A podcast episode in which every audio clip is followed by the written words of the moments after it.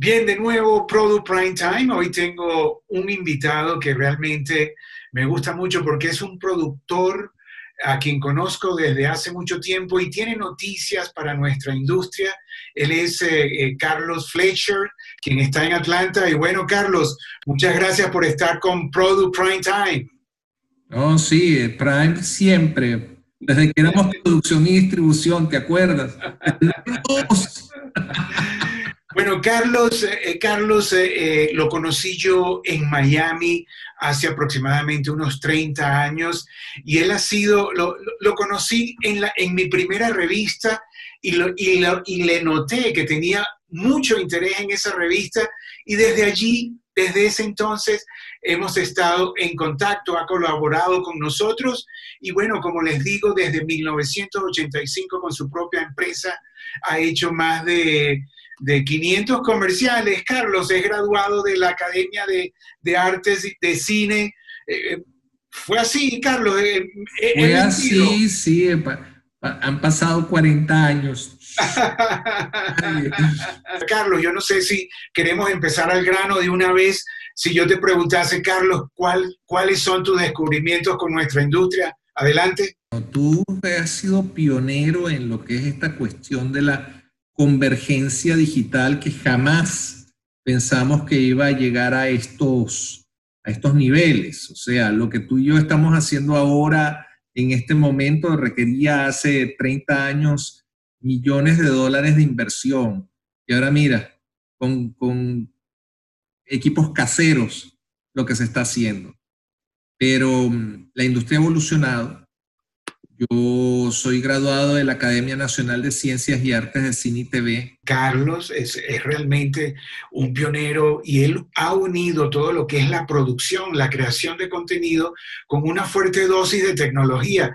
Además, Carlos es hijo de un torero mexicano, Carmelo Torres, y de una gran periodista venezolana durante mucho tiempo, eh, que es este, eh, Miriam Fletcher, que bueno, que cubrió y todo el mundo la conoce, y Carlos, además, eh, está orgulloso de sus padres y tiene, ah, y tiene el archivo de toros y de corridas de toros, yo creo que más grande del mundo, Carlos, ¿cierto? No es para tanto porque la, la democratización de la producción ha causado ahora un, enorme flujo de material nuevo, ¿ok? Se produce mucho en España, se produce mucho en México. Hay una cantidad enorme, enorme, enorme de material nuevo a nivel taurino. Y, y me alegra mucho. Yo fui, vamos a decir que fuimos los primeros en hacer, en llevar ese caminito que ahora es toda una industria en México y en España. Este, pero sí, sí, es, eh, la, industria ha evolucionado muchísimo. Este, yo he pasado por todos los niveles, desde jalar cables y jalar eh, luces hasta la producción de películas. Eh, en este momento estoy en Atlanta, que se ha convertido en el segundo centro de producción de cine y televisión en los Estados Unidos. ¿okay? El fenómeno de, de por qué Atlanta se ha convertido en ese, en ese crisol de nuevas producciones tiene que ver mucho con cómo los gobiernos se, se este, establecen las condiciones para que los cineastas y la gente de televisión pueda producir de manera más o menos independiente y tenga al final de la, del, proyecto pues eh, resultados que puedan ser negocio para todas las partes. Entonces, resulta y acontece que me vengo para acá, yo me retiré porque lamentablemente, si tú te acuerdas, yo tuve una tragedia personal, mi esposa falleció, yo me había quedado con una niña que en ese entonces tenía tres años de edad. Y dije, bueno, debe tener cuánto, 18 por ahí. Va a cumplir, va a cumplir precisamente pasado mañana cumple 18 años. Bueno, felicitaciones, Carlos. Adelante. Gracias. Entonces empieza el boom de las redes sociales, empieza el boom del, del, Facebook y del, WhatsApp y de, todo esto. Y yo me empiezo a involucrar y entonces creamos una cosa que se llamó durante, la, durante las elecciones del 2016, una cosa que se llamó la Red Alternativa Capitalista de Información, que se conoce como, que, que ya la formalizamos como un negocio, se llama RACI, LLC. Y eh, RACI es un, es un proyecto de multimedios, editamos libros, eh, tenemos, eh, administramos la página de, de Facebook eh, de noticias, básicamente de noticias, donde la gente interactúa, son 19 mil miembros de todas partes del mundo. En idioma Ahora, ¿hay, ¿hay algo comercial en eso, Carlos? No, en esa parte no. No. En esa parte no, en esa parte simplemente es el análisis de las noticias, pero entre ellos. Y es muy interesante, porque ellos colaboran, ellos ponen la noticia, yo compruebo que la noticia sea como administrador del sitio, yo, yo compruebo que la noticia sea real, ¿ok? Y o sea, verídica, no fake news, ¿no? No, no, no fake news. Nosotros tenemos... O sea, creíble, pues. Nosotros tenemos un, un, un, este, somos muy estrictos, tenemos que confirmar la noticia por lo menos en tres fuentes distintas antes de ser publicada. Entonces, dentro de todo eso hay mucho de política, de manejo de escenarios políticos. Y empezamos nosotros a crear una cosa que se llamó el Caminando Conversando. Esta persona que se llama Yosira Cruz Esamudín, ella se involucró mucho en el asunto político aquí en, en, Georgia, ¿ok? Y eh, yo sí me dijo, mira, quiero que seas, me quiero lanzar como candidata para la, como representante ante el circuito 4 del, del estado de Georgia. Entonces estoy ahora de gerente de campaña política de esta campaña y, me tropiezo otra vez con los grandes cambios que han habido en la industria, sobre todo a nivel de la publicidad y, de la propaganda política este, aquí en, los Estados Unidos. Carlos, perdona, déjame hacerte una pregunta. Entre la producción de comerciales y la producción, eh, vamos a llamarlo así, de personajes políticos, de impulsar eso, ¿Qué diferencia hay? no, no existe, el, político es el producto.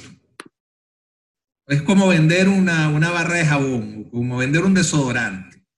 Sea, no tiene, no tiene ninguna diferencia vender un, producto. Es más, al político hay que crearle un branding, hay que crearle un logo, hay que crearle una imagen, hay que crearle, hay que, hay que estudiarlo para ver cuáles son sus, fortalezas y sus debilidades.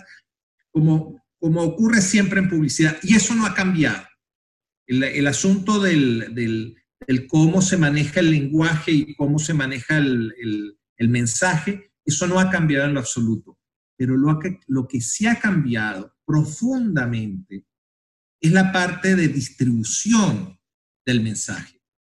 Ahí sí, papá, que ha cambiado el mundo, se nos volteó la tortilla completamente. El broadcasting ha quedado solamente para marcas nacionales. Pero ahora, ahora las cosas están muy específicas. Hay, por ejemplo, el geofencing. Están, por ejemplo, eh, gentes como, como Comcast, como Xfinity, que ellos tú le dices, mira, yo quiero colocar el, el spot en tal lugar, a tal momento, en tal canal. Y es puntual.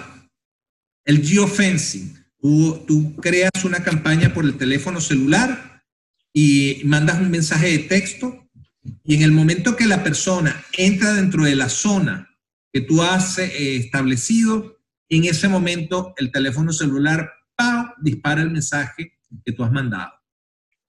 No lo manda fuera de esa zona, sino exclusivamente dentro de la zona en la que tú estás. Y va desde un, desde un eh, IP, desde un, desde un computador, a un grupo de casas, a un barrio completo, a, un, a, un, este, a una ciudad, a un condado, a un estado, a una nación. Es increíble lo que se está haciendo, se está utilizando tecnología GPS para ese tipo de, de, este, de trabajo. Y, y, lo que uno aprende, te, digo, es, es impresionante. Carlos, ¿y cuánto vale eso? Comprar el distrito, por ejemplo. Tú que estás eh, ahora produciendo eh, para un posible candidato? ¿Cómo funciona eso? Es, es, baratísimo, pero baratísimo. O sea, hay gente que compra, dependiendo del volumen de que estás comprando, hay gente que compra, eh, que compra spots comerciales por 5 o 6 dólares. Así, así te lo pongo. Entonces, eh, se ha democratizado también esa parte de la televisión, porque antes era muy costoso. Antes poner un spot comercial en en, los tiempos muertos te costaba 200 dólares. Los tiempos muertos en, el canal 23 de Miami. Y si ibas a prime time en un sábado gigante, te, tenías que disponer a pagar miles de dólares por ese, por ese 30 segundos. Entonces, e, en ese aspecto, la industria ha cambiado muchísimo, ha evolucionado, le, hay mucha competencia, porque no se trata solamente de la competencia del cable y la televisión tradicional, sino que además de eso tienes la gente de Facebook, la gente de Google, con, sus, con, su, su YouTube, eh, Facebook, eh, Instagram. Entonces, y todo eso forma parte de una nueva estrategia a nivel de, de, publicidad y a nivel de estrategia política muy fuerte, porque de lo que se trata, otra vez volvemos a los mismos principios de siempre, para que a una persona se le quede un nombre en la cabeza o, el, o, el, o un producto en la cabeza, tiene que ser impactado por lo menos siete veces. Y, y, eso es importantísimo. Eso va a permanecer. Eso no, eso no, eso por inteligencia artificial va a ser muy difícil que, ocurra. Podrá ocurrir, pero tienes una serie de, elementos como es el estilo, como es el, la, forma de pensar o de hacer, que la inteligencia artificial va, a estar muy, muy condenada a, estar en su espacio.